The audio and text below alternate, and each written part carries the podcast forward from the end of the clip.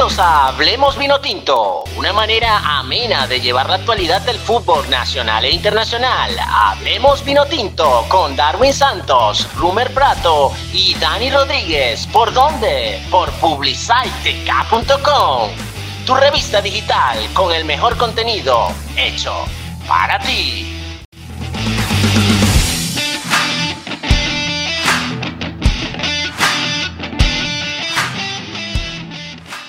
¿Cómo están muchachos? Buenos días, buenas tardes, buenas noches, bien sea la hora en que nos estés escuchando. Eh, hoy hay un programa nuevo, una sección diferente. Hoy estamos haciendo algo increíble. Vamos a cubrir ciertas cosas desde el punto de vista de nosotros, siendo objetivos, de lo que es el, fútbol eh, venezolano, eh, digamos que de frente a la vino tinto y de cara a todo lo que serán las eliminatorias del mundial o rumbo al mundial y eh, también estaremos cubriendo ciertas cositas de la Copa América, pero el día de hoy vamos a hablar en específico del eh, partido que se viene hoy a las 4 de la tarde con la selección de Bolivia. En, este, en esta sección, esta es una sección nueva que estamos creando, que se llama Hablemos Vino Tinto. Estamos, o sea, está conformada este grupo por mi servidor, me voy a nombrar de último, eh, por Colombia, o desde Colombia, nos acompaña Rumer eh, Prato. Aquí de Venezuela, eh, Dani Rodríguez y su servidor Darwin Santos. Bienvenido es Hablamos Vino Tinto. Bienvenido muchachos. Hola Darwin, ¿cómo estás? ¿Cómo te va? ¿Cómo está todo por allá? Todo chévere, todo chévere. Todo cool, todo cool. ¿Y Rumer, cómo está todo? ¿Todo fino? ¿Cómo está todo Colombia? bien, todo bien, gracias a Dios. Aquí vamos, pues aquí sabes que el fútbol se vive de una manera pues completamente distinta y pues me ha, me ha enseñado a aprender un poco más de eso también. Qué bueno, qué bueno, qué bueno. Eso, aún a pesar de que, bueno, que, que eran sede de Copa América en Colombia y, y, bueno, lastimosamente por los disturbios o los problemas políticos que se vienen suscitando, pues ha sido cambiada posiblemente a Brasil, que todavía siguen conversaciones, pero lo más seguro es que sí se dé. Sí, sí, sí, eso, eso pues sí, fue una decisión bastante polémica, pues teniendo en cuenta que, que habían varios países sobre la mesa, incluyendo Estados Unidos, que es el país donde ahorita el tema pandemia ya se está manejando de la mejor forma y donde podría haber público. Incluso estamos hablando de Brasil, que es el, el país en Sudamérica más afectado por el coronavirus. Es correcto. Sí, es correcto. Exactamente. Sí, y supuestamente ta, ta, o sea, sale de, de, Brasil, ahí fue donde nació la segunda cepa, que supuestamente fue un poco más fuerte, que fue la segunda oleada. La Eso está bastante complicado. Bueno, no Sí, sé si se llamaba así. Este, Bueno, y, y- y hoy bueno, nos reunimos aquí con la finalidad de, de hablar un poco de la vino tinto, de esa convocatoria que José Pesero eh, el día, eh, si mal no recuerdo, el día lunes realizó y, y colocó en rueda de prensa en el hotel, eh, un hotel cara- caraqueño. En el Lidotel, si no me equivoco. En el Lido, en el Lido, en el Lido Hotel, este, donde, bueno, conjuntamente con Tomás Rincón, pues eh, hicieron la rueda de prensa correspondiente y colocando allí la convocatoria que va no solamente para el partido de hoy a las 4 de la tarde contra Bolivia, sino también contra Uruguay, o por lo menos esos son los convocados. ¿Qué opinan ustedes Sí. de, de esa convocatoria? No sé si les parece que fuéramos hablando línea por línea, desde porteros, defensas, mediocampistas y delanteros, a ver cómo, cómo tácticamente se, se va a posicionar Pesero según nuestra perspectiva. Sí, yo creo que línea por línea es lo mejor, así le damos pues una perspectiva completa a los, a los oyentes. Correcto, correcto. Entonces, bueno, vamos a comenzar. Eh, ¿Qué tal, Darwin? ¿Qué, qué opinas tú de, de- En este caso te recuerdo que son Wilker Fariñas, Joel, eh, Wilker Fariñas, Joel Graterol y Rafa Romo. Les recuerdo que ya tiene experiencia de, de haber ganado allí en, en Bolivia, en la altura de La Paz, este, y, y es más espigado. Pues, si bien es cierto, aunque tiene continuidad en su club, este, no es lo mismo de que hablemos de un Wilker Fariña que tiene los reflejos de, de gato que, que ya, bueno, ya conocemos. ¿Qué opinan ustedes? Sí. ¿Cuál será el que, el que tome la batuta según Peseiro? sa- sa- sale Farilla, sale, eso es indiscutible. Ahí no, no hay que ponerlo por ningún lado. Y creo que de segundo, como segundo arquero en últimas instancias, que digamos que Farillas no pueda salir, va a salir es Rafa Romo. Graterol en este partido no va a tener ningún tipo de participación pese a lo que pasa, a menos que se lesione Farillas y Romo, cosa que no va a pasar tampoco. Pero para mí eh, sale Farillas, sale Fariña, indiscutiblemente. Sí, pues lo, lo, lógico es que salga Fariña, aunque ah, en mi opinión me parece que, que Joel Graterol tiene un presente muy bueno con el América de Cali, lógicamente es titular, está viendo bastantes minutos de todas las competiciones. Y Fariñez, recordemos que hasta los momentos nada más tuvo una titularidad en la Ligue 1 eh, contra el PSG, donde lógicamente se lució, pues como lo dijo, como lo dijo Dani, pues los, eh, los reflejos de Fariñez son completamente fuera de serie. Y es el titular. Es así, es así. Pero en resumen de cuentas, bueno, este, eh, estamos como que un poquito dispersos en eso. Yo, yo opino que Rafa Romo, eh, Darwin Wilker Faríñez, eh, por lo que se viene llevando, de hecho, en toda la competición que, de eliminatorias que vamos, ya los cinco partidos con este, o bueno, vamos a hablar sobre los cuatro partidos primero. ciertamente, Peseiro ha salido con Wilker Fariñez. Ahora, eh, desde mi punto de vista particular, creo que Rafa Romo podría ser una buena opción por el conocimiento, por la experiencia y, que, bueno, ciertamente también tiene continuidad en su equipo. Ahora bien, Graterol, sí, obviamente Graterol es una pieza, una llave increíble que opino, que opino particularmente que puede ser una buena pieza para Uruguay. Sí. Sí, sí, hay, hay, muchos factores también, pero digamos que es la, también es la perspectiva de cada uno como lo quiera ver. Este, de mi punto de vista, por lo menos esta convocatoria general que hizo Peseiro me pareció increíble. Los jugadores que llamó están geniales y es muy debatible.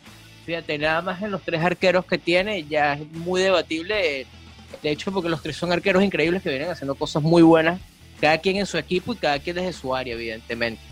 Entonces, y cualquiera de los tres puede ser titular. Cualquiera de los Exactamente. Tres puede ser titular. Eso, yo creo que en la línea de porteros, en la parte de los porteros, yo creo que estamos totalmente claros en que hay una, una buena posibilidad de cualquiera de los tres, pero eh, entendiendo que, bueno, por el peso y por la, tal vez la jerarquía, puede ser Wilker Fariñez el que, el que tome eh, el puesto en este caso, ¿no?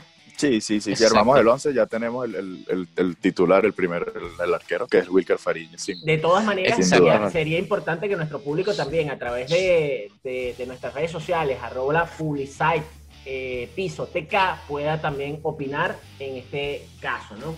Vamos a hablar también de la defensa. No sé qué opinan si, si bueno, les voy nombrando la, la, convocatoria en la parte defensiva, que, que, sería en primera instancia por John Chancellor, Wilker Ángel, Nahuel Ferraresi, ojo con Nahuel Ferraresi, eh, Miquel Villanueva, Roberto Rosales, Luis Mago, también ojo con Luis Mago por, por algunas, algunos inconvenientes con, con Rafael Dudamel.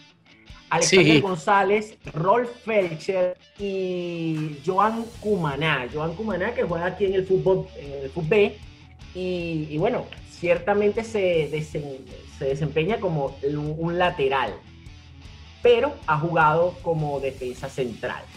¿Qué opinan ustedes de, de, estos defensas que ha solicitado Peseiro? ¿Qué, cómo, cómo, se va ese, en ese caso? La pregunta es, ¿cómo vamos a, subsanar los laterales, que siempre lo que más tenemos, sobre todo el lateral izquierdo, que es el que tenemos más eh, inconvenientes a lo largo de la trayectoria de la Vinotinto.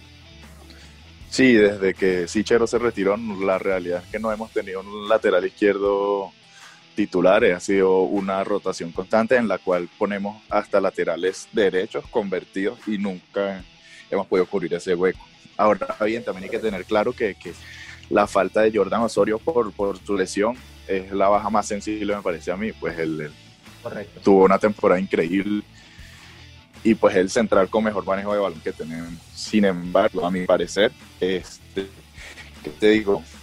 Eh, la, la, línea de cuatro debería ser Roberto Rosales en su perfil natural, pues inamovible, el mejor lateral que tenemos, aunque Alexander González también tiene, tiene su posibilidad de ser titular. Eh, pero me quedo con Roberto Rosales, John Chancellor y Nahuel Ferrares y el Moreirense que pues, la está rompiendo. Wilker Ángel no lo nombro porque recordemos que viene saliendo de una lesión, tuvo poca continuidad y pues confío más en Chancellor. Por mm, lateral zurdo me voy con Rolf Felcher que es el que mejor nos ha funcionado. en esta trayectoria. Ok, Darwin, ¿qué opinas tú de eso? Total, total. Solo que eh, lo más probable, y es lo que yo creo que va a suceder, es que no van a poner a Rosales eh, en su perfil natural. Este, no, no, bueno, eh, opino casi que igual, solo que no creo que pongan a Rosales en su perfil original, o sea, en su, en su pierna habitual. Pero eso nunca ha pasado por, en Venezuela por el tema de que no tenemos quien cubra el otro banda, entonces digamos que, ok, Felcher lo hace bien, pero las veces que han puesto a Felcher de ese lado, o sale lesionado o se mama muy rápido, entonces no creo que suceda eso. De hecho, estuvieron hablando varias cositas ahí que probablemente estuviera un poco más arriba de lo habitual. Rosales, de jugar eh, con su, o sea, de su banda habitual, va a estar un poco más adelantado. Pero todavía eso no, se, no está muy seguro. Pero yo creo, y yo, y lo más seguro que va a suceder eso es que no lo pongan en su posición habitual, sino un perfil cambiado. Eso va a suceder, porque sí. Bueno, aquí Rumer ah, eh, pues indicaba, colocaba también como en este caso va a ser el central derecho eh, John Chancellor, ¿no? Evidentemente. Eh, yo no pondría a John Chancellor. ¿Por qué? John Chancellor se ha dado, nos hemos dado cuenta que en la liga italiana ha tenido este, una cosa particular de que es muy buen defensa aéreo pero lastimosamente es muy lento por el, y obviamente por el tamaño. Estamos hablando de un, tipo que mide alrededor de 1,87 eh, centímetros de, altura, ¿no? Tiende a ser muy lento. Y las personas que no son muy rápidas en, una, en, La Paz, que en este caso estamos hablando de la altura, donde la, la falta de oxígeno, de oxigenación, puede causar grandes problemas. obviamente yo no estuve en, la en, la, en, la, preselección y en la preselección obviamente Peseiro sabe quién, quién tiene la mejor Están las mejores condiciones, claro, claro. Pero, pero, este, si lo saco por allí, este, pues John Chancellor no lo veo siendo un central sí, pero es que o por lo... menos titular. Pero es que Wilker Ángel también es lento en el retroceso. Eh, o sea, eso es es, X. Yo asumo que, pues digamos que por el tema de tamaño es por para buscar, eh, para sacar ventaja Exacto. Los, los altos. es posible, pero no es, muy, un equipo muy alto y, yo creo que deberíamos aprovechar todas las ventajas que tenemos para aprovechar los balones aéreos. Ah, por, hay que tener en cuenta que no, tenemos a Salomón Rondón. Exacto. Entonces, pues, los centrales pueden hacer desastre a balón parado. Tienes razón, puede ser un equipo muy lento, muy, eh, muy bajo, el de Bolivia, pero no obstante es un equipo que dribla muy bien, que regatea muy bien y que juega muy bien a espacios cerrados y el, el piquitaque al toque. Eso hay que tenerlo muy en cuenta, sobre todo sabiendo, que, sabiendo que Farías es el entrenador y conoce muy bien la Vinotita porque la dirigió. claro, pero eso, eso de, que van a jugar muy cerrado, eh, creo que viene de ambos equipos. Primero porque el balonazo largo no es el juego de Peseiro y ya lo, lo ha demostrado mucho en los partidos, los pocos partidos que ha tenido participación. Le gusta jugar mucho con pase, le gusta que el equipo tenga el control del balón y eso está increíble. Cosa que no sucedía con ningún otro técnico. Sí, sí, no, eso está muy bien. Lo que pasa es que, bueno, ahora cuando estudiemos la, el mediocampo veremos que, que a mi parecer carecemos de un 10 natural. Pues eso sí y no vamos a tener a alguien que te mueva los hilos del partido como un Juan Pablo Añor, que lógicamente por haberse ido a Arabia Saudita, me parece que perdió todas las credenciales que había ganado con la distinto. Entonces, pues, ahorita lo veremos cuando veamos el medio centro. bueno, del medio centro hay una, hay una posibilidad con alguien, pero... Pero ya hablaremos de eso cuando lleguemos a, a, a los mediocampistas, ¿no?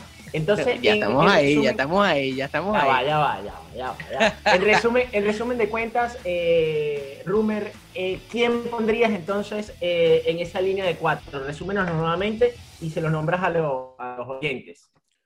A WR, Roberto Rosales siempre en su perfil porque pues es el mejor lateral derecho que tenemos. Eh, la pareja de centrales, John Chancellor y Nahuel Fraresi, y como lateral convertido, Rolf Felcher porque pues el que más nos ha funcionado. No creo que sea el partido para probar a, al futbolista del fútbol. Disculpen, se me olvidó el nombre, pero no creo que el, eh, momento adecuado. Joan Cumana, no creo que sea el momento adecuado. En La Paz y mucho menos en La Paz hoy. Sí, sí, total, total, total. Darwin, cuéntanos. Igual, solo que a perfil cambiado Rosales y Felcher por el otro. Felcher por la derecha. es, lo único, es lo único que cambiaría. Bueno, en mi, caso, yo, en mi caso yo colocaría eh, por la izquierda, me atrevo a lanzarme una, una locura aquí, una locura que ha pasado, que ha, que ha sucedido, que Miquel Villanueva jugara de, de lateral izquierdo, pondría a Nahuel Ferraresi como central izquierdo y eh, Wilker Ángel como central derecho y Roberto Rosales jugando por su perfil como normalmente lo ha hecho. Esa es mi, mi perspectiva. Bastante, eh, hoy no estuve en la convocatoria, no verifiqué el estado de, físico de cada uno de ellos, pero bueno, es lo que particularmente pienso. Sí, ¿Qué sí, tal no, si pues. nos vamos entonces? Sí, sí, Ajá, al ajá. medio campo creo que es lo correcto. Eh, vámonos entonces al medio campo. Aquí hablemos de, de- de fútbol, hablemos de cómo va a realizar ese, esa entrega a, nuestro, a, la parte delantera. Eh, ¿Qué opinas tú, Darwin? Eh, teníamos eh, a Maurice Cova, una, una convocatoria de uno del, del Fútbol Tomás Rincón, obviamente el general inamovible, Exxon Castillo, Cristian Cáceres, José Martínez, Bernaldo Manzano, Joan Murillo, Darwin Machís, Matías Lacaba, ojo con Matías Lacaba, porque fue convocado el chico que, que, bueno, que políticamente hablando es el hijo de, de- del gobernador de Carabobo, pero un, su juego de en, el, en Puerto Cabello, Academia Puerto Cabello, pues ha tenido muy buen rendimiento, ¿no? Rómulo Otero, muy importante pieza desde mi punto de vista, ahora que no va a estar eh, ni, ni Soteldo ni. Ah, Soteldo, perdón. Soteldo es el Eh, único que no ha llegado. Exacto. Richard Celis, Jefferson Savarino. Jefferson Savarino todavía no tengo la confirmación de que haya entrenado el, la- el día de ayer en, en Bolivia. No sé si había llegado todavía, no sé qué está. Él se iba a incorporar, él se iba a incorporar en La Paz, no tampoco estoy seguro si llegó a la hora del entrenamiento. Por esa razón no creo que vaya al once titular. Por eso no creo, y es una pieza importante que, bueno, que tendremos que dilucidar allí, porque desde mi punto de vista, si no va Jefferson Savarino, debería estar John Murillo supiéndolo. Eh, Junior Moreno y Freddy Vargas. Esas son la convocatoria. No sé qué opinas tú de eso, Darwin. Cuéntame. Eh, ver, te recho. Vamos a empezar por, lo, por, por, por el tema más polémico para salir ese temita rápido. La cava. Eh, yo no creo que, o sea, el que lo estén llamando, más allá de todo el tema político y todo lo que está sucediendo en Venezuela, yo creo que como eh, venezolanos o personas aficionadas al deporte no podemos ligar una vaina con otra. O sea, no Claro. podemos hablar de que, mira, estás llamando a este carajo, pero este chavista, eso no tiene nada que ver. O que si es opositor, eso no tiene nada que ver. Es un carajo que viene haciendo un buen trabajo, eh, está siendo muy nombrado en el fútbol, el fútbol, el fútbol venezolano. Eh, digamos que ha tenido un muy buen rendimiento hasta cierto punto y está haciendo un buen trabajo. Entonces creo que cada quien merece un mérito más allá de, de- de su apellido. Es como que yo sea de un apellido, un apellido muy malo, que, que toda mi familia y mi generación haya sido muy mala y me condenen a mí por algo, pero es que yo no estoy haciendo lo mismo que mi familia. Entonces, sí, o sea, eh, lógicamente comparto lo tuyo, no, no sé ligar el tema político, pero para mí, y futbolistas, eh, tanto en el fútbol como afuera, que merecen que la que la acaba. Recordemos que lógicamente puede estar en la concentración, puede agarrar rosa internacional, pero no me parece hoy por hoy que ni siquiera, la Pueda- pueda hacer la convocatoria, en el banco no va a estar. No va a estar. por lo menos Para te mí, pongo un ejemplo, Eduardo no Bello. O sea, como Eduardo Bello no va a estar y va a estar la acaba, Eduardo Bello que en Antofagasta Total. la está rompiendo. total, Asiste, total. marca, la corre toda.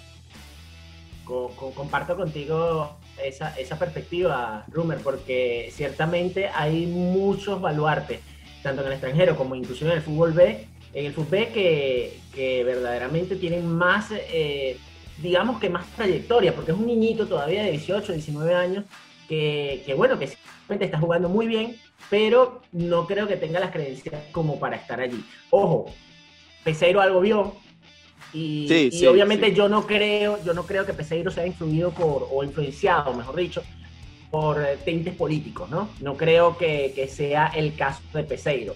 pero eh, es posible que, exista en él algo que, bueno, que nos pueda traer eh, gratificaciones a posterior y le quiere dar un, pequeño roce internacional. Sí, sí, es verdad. Ojalá si entra, si entra la rompe, pues, pues no podemos mezclar temas políticos, es un futbolista con un futuro brillante, o sea, tiene mucha proyección y pues toca aprovecharlo. Si los convocaron, se le desea lo mejor. Es así, es así. Entonces, bueno, siguiendo, siguiendo este, esta línea, esta línea o esto que, estamos llevando, esta conversación, eh, ¿ustedes cómo creen que se va a parar Peseiro, sabiendo que desde mi punto de vista, inamovible el 5, Tomás Rincón? Inamovible, o sea, no lo podemos sacar allí, él es el que va a suplir y a, hacer la línea de contención, pero también de alguna manera va a lanzar esos balones en profundidad para que los otros eh, eh, mediocampistas puedan suplir a los delanteros. ¿Qué opinan ustedes de que, o sea, desde mi punto de vista, Rincón inamovible?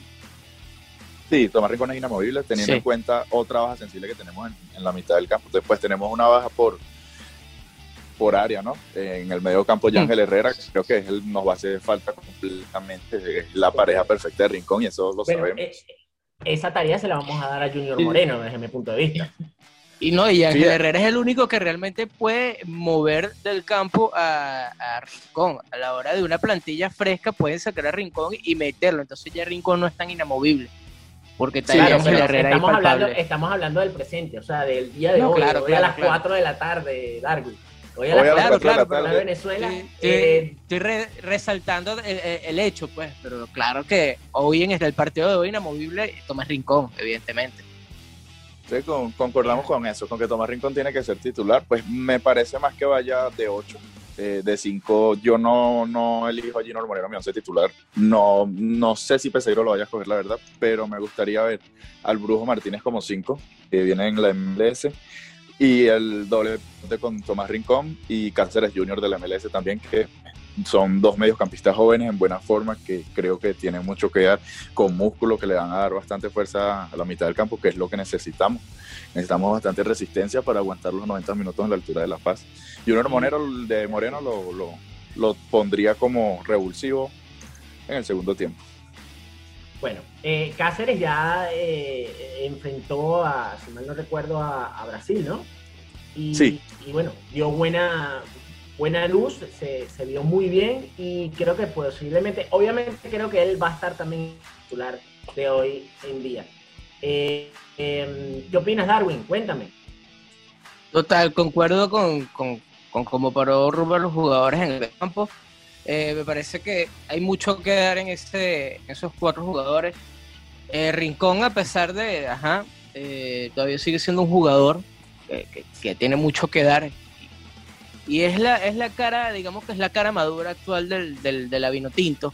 Y es, es, como que la figura fuerte, por así decirlo. O sea, ver a Rincón en el medio, en el centro del campo, dirigiendo a los demás jugadores, o simplemente cumpliendo su función que es destruir el juego, contener o lo que sea eh, digamos que hay un buen trabajo, entonces concuerdo con, esa alineación. Vale, vale. Entonces, este, entendiendo eso, ¿cuáles serían los, posibles recambios a la hora de... Yo, también comparto la alineación de que sería eh, así como la están colocando ustedes, entendiendo una sola cosa, que es la que me preocupa, que es lo que estábamos hablando anteriormente. Eh, Jefferson Sabarino está o no está, estará para jugar o no estará para jugar. Ojo, está en condiciones. Lo que pasa es que no ha entrenado con la Vino Tinto. Y hasta esta hora, a las 8 de la mañana, a las 9 de la mañana que estamos grabando, yo particularmente no tengo información respecto a Sabarino. Pero si pudiera estar, bueno, fino, es fijo, Sabarino entra. Pero si no está, ¿quién va a ser el recambio? ¿Quién va a ser el titular para, para suplirlo? Desde mi punto de vista, John Murillo. No sé usted, que ya lo he visto jugar varias veces en esa misma, en esa misma posición. Inclusive jugó contra Argentina en el, amistoso que le ganamos a Argentina 3 a 1 eh, en España. Entonces, no sé qué opinan ustedes. Yo Murillo, pues lógicamente tiene un buen presente en, en, el Tondela, perdón, Tondela. pero pues yo sacrificaría un poco de velocidad. Recordemos que vamos a La Paz, pues con el sprint que tiene Yo Murillo, me parece que puede cansarse antes de lo, de lo esperado. Nos podría dejar con un, cambio incluso antes del 45 si es muy si el juego está muy físico, de muy, mucho ida y vuelta, entonces me da un poco de miedo por ese lado. Yo preferiría, para tener control también, eh, un poco más de control, Otero. Otero lo pongo por el lado derecho, sin dudarlo. O sea, colocarías a, Otero de, carril, de, carrilero derecho. Sí. Bueno, no es estamos hablando habitual, ojo sí, no. Venezuela se va a parar con un 4-3-3, ¿no? Como lo, como lo que estamos hablando. Es lo más para mí, para mí se va a parar, sí, con un 4-3, eh, un 4-2-3-1.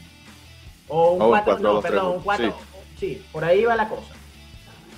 Sí, sí, puede ser con, con, con el única punta con dos con dos medias, pero me parece no, me parece que, que es un 4-3-3 y yo me iría con Otero porque me da control de balón, puede lanzar tirar de esos diagonales, puede darte un pase, además que sabemos que es el mejor cobrador de, tiros libres que tenemos en la actualidad y no podemos desperdiciar ningún balón parado que se nos pueda presentar.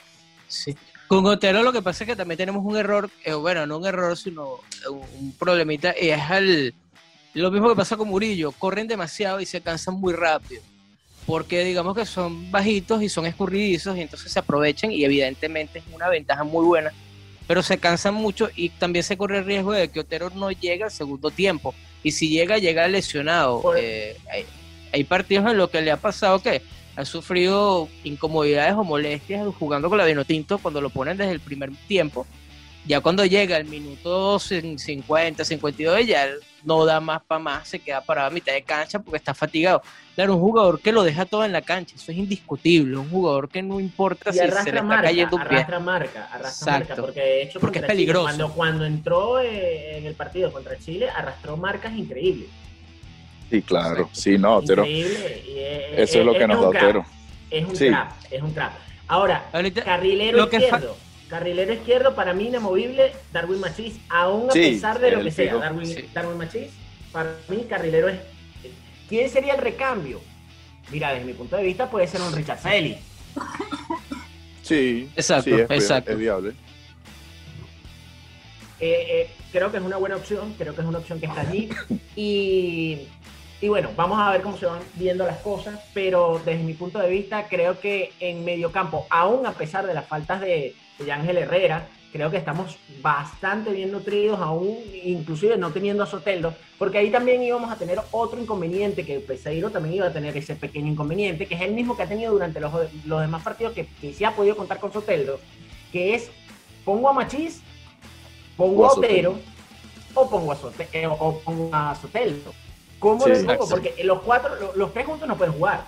Porque siempre tienen el mismo, eh, eh, o sea, la misma tónica, similares posiciones y similares estilo de juego. Si bien es cierto, el más revulsivo, Soteldo, pero este, los demás no carecen de, fuerza porque ciertamente son muy eh, encaradores, ¿no? En tal sí, sentido, pues, bueno. Hoy por hoy, pues la lesión de Soteldo toda una pena, pero hoy por hoy, pues Soteldo, si estuviese siempre titular, siempre titular, pues lógicamente se lo queda Machis, pero por favor, o sea, Soteldo viene del Santos, tiene un presente completamente brutal y fue titular para mí, no, no, no hay discusión. Pues lamentándolo por la lesión. yo sí discuto un poquito de eso, eh, Rumer, porque yo sí lo pondría desde el punto de vista de un revulsivo en el momento que lo necesite sobre todo aquí en La Paz, si lo tuviera, pusiera Machís y después colocará a, a Soteldo minutos 60, minutos 50 y algo, colocará a Soteldo con la finalidad de revolucionar eso tomando en cuenta la altura. Bueno, Darwin, ¿qué tal si hablamos, vamos a parar un momentico esto y qué tal si hablamos de publicidad? Cuéntame ahí de algo de publicidad. Bueno, primero que nada, eh, el sponsor de la semana es www.publiciteca.com. Es la revista digital más activa que hay en Venezuela con el mejor contenido. Ahí vas a encontrar contenido que realmente es de interés. Vas a encontrar salud, vas a encontrar belleza, vas a encontrar deporte. Eh, mira, hasta tips de cocina, recetas. Está increíble. Recuerda, visita www.publiciteca.com. Publicite se escribe publiciteca.com. Sígalos en Instagram y Twitter como arroba publicitepisoteca, arroba publiciteteca y en YouTube arroba publicite TV. Es así, es así. Entonces, bueno, eh, entrando otra vez en materia, estamos cerrando ya con el medio campo desde nuestro punto de vista, el medio campo muy nutrido eh, y que bueno, que tenemos grandes opciones. Por allí estaba viendo ahorita, mientras que estábamos hablando, estaba analizando que según Machis ha tenido lesión. Sí, estaba, estaba como leyendo, Estaba leyendo eso ahorita allí, eso preocupa preocupa porque con quién vamos a salir en caso de, necesitarlo por la izquierda. El único que, veo desde mi punto de vista es Richard Selly. Mm, pues en, su posición natural sí, Richard Selly. Sin embargo, pues volvemos a lo mismo, un jugador que todavía no tiene el roce y mucho menos para ir a la Entonces yo preferiría, yo preferiría, desde mi punto de vista, eh, sé que no es su posición habitual, sé que a lo mejor no funciona, pero es un jugador que, tiene el roce, sabe lo que es marcarle a Bolivia y me inclinaría por Joseph Martínez de, extremo izquierdo ah, y que entonces de punta vaya Aristigueta de 9. Cerraría así, o sea, en caso de que, de que Machis no, no, no pueda. Bueno, este, eh, eh, es, una, es una opción. No he visto jugar nunca de, carrilero a, Joseph. Si bien es cierto, él siempre tiende a, esa banda, a la parte izquierda del terreno, pero eh, pues no lo he visto jugando directamente como carrilero, ya que en el Atlanta United obviamente es un delantero centro o en algunos casos pues una puede tener una dupla allí con, su compañero, ¿no? De todas maneras, bueno, son opciones que tenemos allí, hay buen material que utilizar, no obstante, siempre es importante resaltar que la altura es un factor importante, que es el jugador número 12 que va a estar allí pendiente de, pasar factura, ¿no?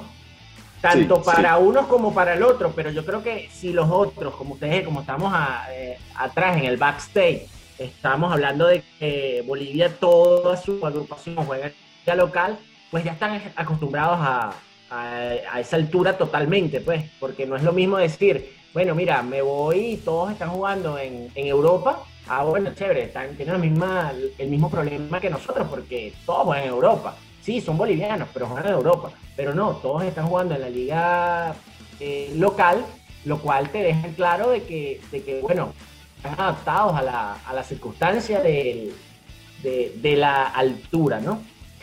Sí, total, es que sacan ventaja a partir de eso y, toca estar muy pendiente con el físico de los jugadores y que ellos no, busquen cansarse tan rápido en el partido porque nos puede condicionar a la hora de hacer un cambio antes de tiempo. Es correcto. Darwin, ¿qué, ¿qué, otra cosa quieres eh, añadir a, lo, medio campo? Nada, se queda como la nombré. Y eso no hay que tocarlo más para ningún lado. Así quedó. Ok, ok. Entonces, bueno, ya cerrando el mediocampo, que, las opciones están dadas ya por, por Peseiro, vamos con la delantera, que según eh, este, la convocatoria está con Sergio Córdoba, que no creo que esté jugando, que, vaya a jugar desde mi punto de vista particular, Fernando Aristigueta, eh, Joseph Martínez y John Cádiz. John Cádiz que entiendo, y aquí es cuando vamos con la polémica, ¿qué pasó? ¿Por qué convocar a John Cádiz cuando tienes a un Eric Ramírez partiéndola en el Eslovaquia y ya se va al fútbol ruso. Con tantos goles como 26 goles en una liga que, si bien es cierto, no es una liga top, pero es una liga europea. Entonces, ¿qué está pasando? ¿Por qué Peseiro no lo tomó en cuenta a Eric Ramírez, nuestro principal artillero, en caso de no estar eh, Salomón Rondón? Y obviamente Joseph no viene, o sea, si viene generando buen juego, pero no está al 100%. Sí, es, complicado. Pues lo único que yo puedo decir que es que Peseiro vio algo que no le habrá gustado a Eric Ramírez, aunque lógicamente es como tú dices, el delantero con mejor presente que tenemos, pues sería titular en caso de que no estuviese Salomón Rondón como es ahorita. Algo, lo único que puedo pensar yo es que Peseiro vio algo que no le gustó mm, en el tema físico o a lo mejor en el tema funcional en el equipo eh, pero Eric Ramírez hay que tenerlo ahí. Yo creo que si no lo iba a colocar de titular, lo fuese dejado en la convocatoria porque es un delantero con el que debemos contar.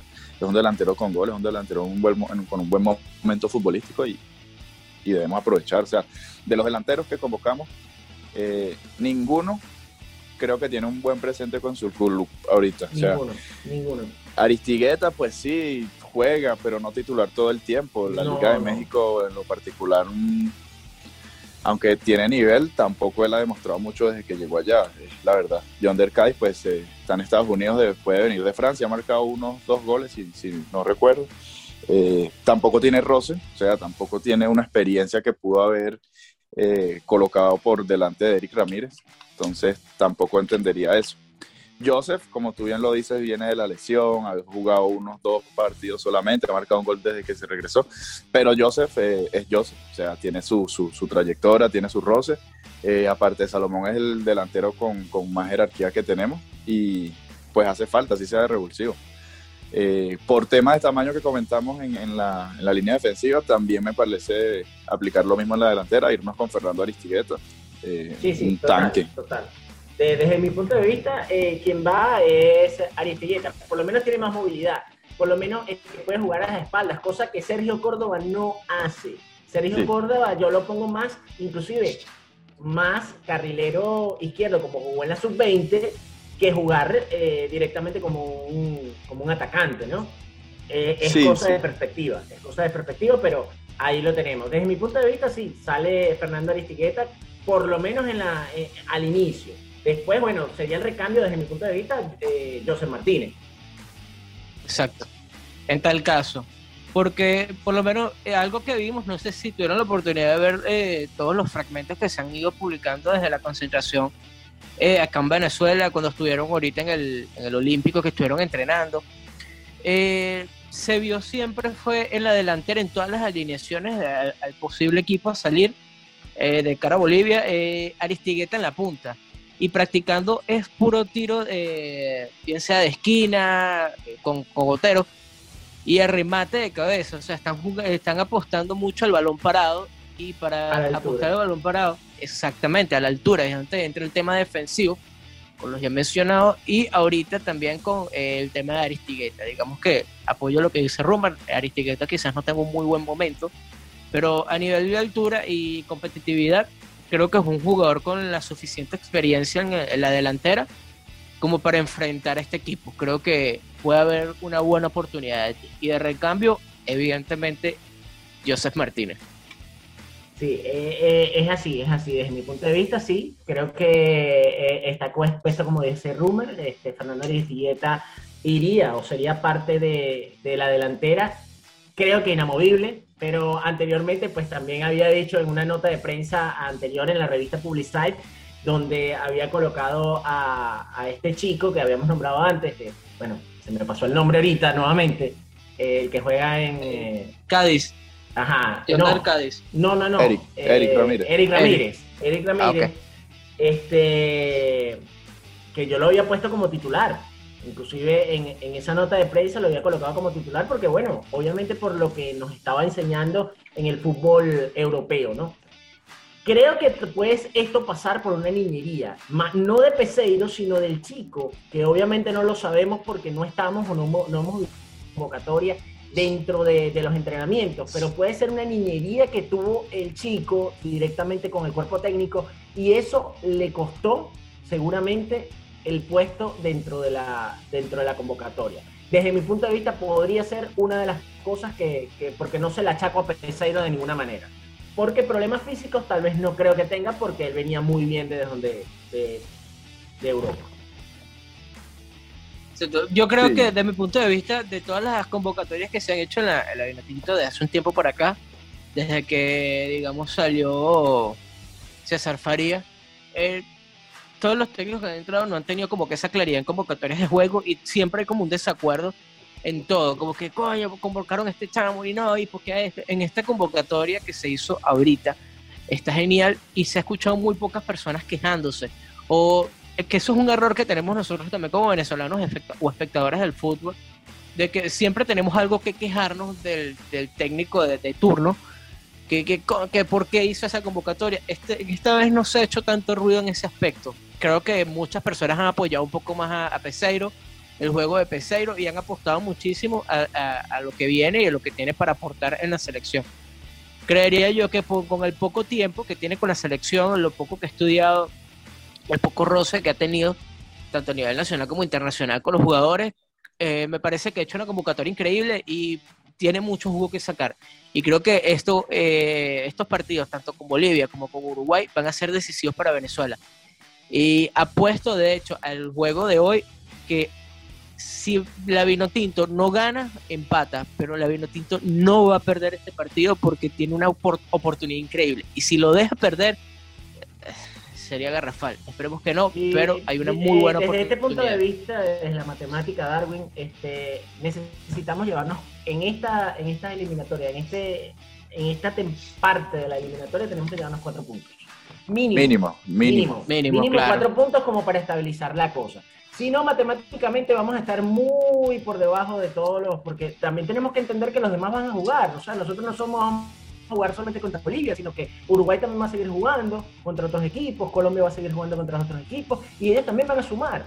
Entonces, ¿qué sucede? que si nosotros tenemos que sumar y sumar de a cuatro, lo lógico sería sumar de a seis.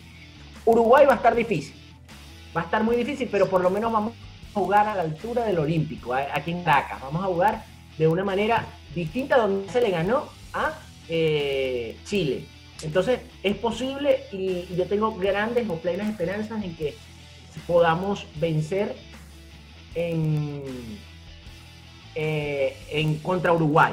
Ahora bien, contra Bolivia, creo que un empate podría ser algo provechoso para nosotros. No sé qué opinen Lo que pasa es que Bolivia, desde mi punto de vista a nivel futbolístico, está un escalón abajo de, de todos los demás. O sea, hoy por hoy los bolivianos no tienen algún jugador top en ninguna de las ligas importantes, pues sacan ventaja en La Paz, es, lo, es obvio, es su terreno, las alturas ya están acostumbrados, pero futbolísticamente están un escalón abajo y yo creo que eso lo deben aprovechar jugadores de jerarquía, como los que tenemos nosotros en buenos equipos, en buenas ligas, que pueden marcar las diferencias con individualidades. Y lo correcto y lo lógico sería ganar. O sea, para mí no hay otra sino ganar ambos partidos para seguir teniendo chances. Recordemos que Bolivia es un rival directo, ya que está por debajo de nosotros a pocos puntos. Entonces, nos sirve ganarle y a Uruguay, por suerte, siempre le hemos podido jugar bien en casa. Eh, toca hacer el papel, que Peseiro haga la tarea viendo el partido de Uruguay también el día de hoy y, plantarle con el mejor once. y hay, dos, hay cosas muy importantes en el partido de hoy, es que si Venezuela gana, que, es importantísimo sacar esos tres puntos, eh, Farías es votado del equipo, o sea, se tiene que ir del equipo, no hay vuelta atrás. De hecho, ya hay varias declaraciones de prensa donde probablemente este sea su último partido de no ganar eh, con la selección de Bolivia. Entonces, el juego de hoy va a estar bien interesante porque primero, lo que mencionamos al inicio de la entrevista, de la reunión, este debate, eh, Farías conoce muy bien a Venezuela y a los jugadores de la Vinotinto pero él tiene mucho tiempo ya desconectado del fútbol nacional y muchas cosas han cambiado. Bien sabemos que ellos igual al final nunca se despegan de lo que es el fútbol nacional y siempre están al día, pero hay una, tenemos cierta ventaja hasta, por así decirlo. Eh, Farías no ha tenido muy buen presente eh, desde que salió de la Vinotinto, eh, ha tenido, ha estado en participaciones en muy buenos clubes, ha hecho un trabajo medianamente positivo pero no ha tenido una participación increíble. Entonces creo que tenemos una ventaja por allí. Pensamos que Peseiro tampoco es un eh, eh, técnico experimentado. Eh, es válido lo que estás diciendo, ¿no? Pero entiendan una cosa, se le jugó muy bien a Argentina. Bolivia le jugó muy bien a Argentina. Entonces, este, no es de esperarse que, contra el Vinotinto trate de hacer lo mismo, sabiendo de que el técnico está en tela de juicio de, que pueda salir o no. Sí, pero lo importante es ganar, es ganar hoy porque Uruguay es Uruguay y, siempre te puede dar una sorpresa. Entonces, ¿qué te sí, Lo importante es ganar hoy. Hay que aprovechar hoy. Eh, en resumen de cuentas, pues este, cuatro puntos serían importantes o neurálgicos para las aspiraciones a Qatar 2022. De parte mía, Darwin Rumer, de parte mía me despido, dándole las gracias a todas las personas que nos escucharon el día de hoy. y bueno, vamos, vino tinto, carajo. Sí, a ganar hoy, a ganar con todas. Un placer haber compartido esta, este segmento con ustedes y pues esperemos seguirlo haciendo eh, rumbo a Qatar y la Copa América que también va a estar muy interesante. Muchas gracias. Exactamente. Eh, hay algo importante que antes de, de irnos y es que no te puedes ir o no te puedes retirar de, este, de esta entrevista, de este podcast, si primero no le das like y no nos sigues en Spotify. O sea, vete a Spotify, dale seguir. Síguenos en todas nuestras cuentas digitales para que estés al día y escuches todo lo que tenemos. Vamos a estar siguiendo de, de cerca todo lo que está pasando con, con la eliminatoria de la Vinotinto. Vamos a, a dar, eh, vamos a hacer otro encuentro como este, pero eh, al finalizar el partido y vamos a dar, eh, digamos, nuestro resumen de lo que veamos, exacto, nuestro análisis. Entonces, para que estés pendiente a todo eso que vamos a hacer, también síguenos en nuestro, en nuestro Instagram como arroba publicitec, arroba publicitpisotk o arroba extreme, extreme con X, extreme. Eh, sin más nada que decir, se despide Darwin Santos. Chao, chao.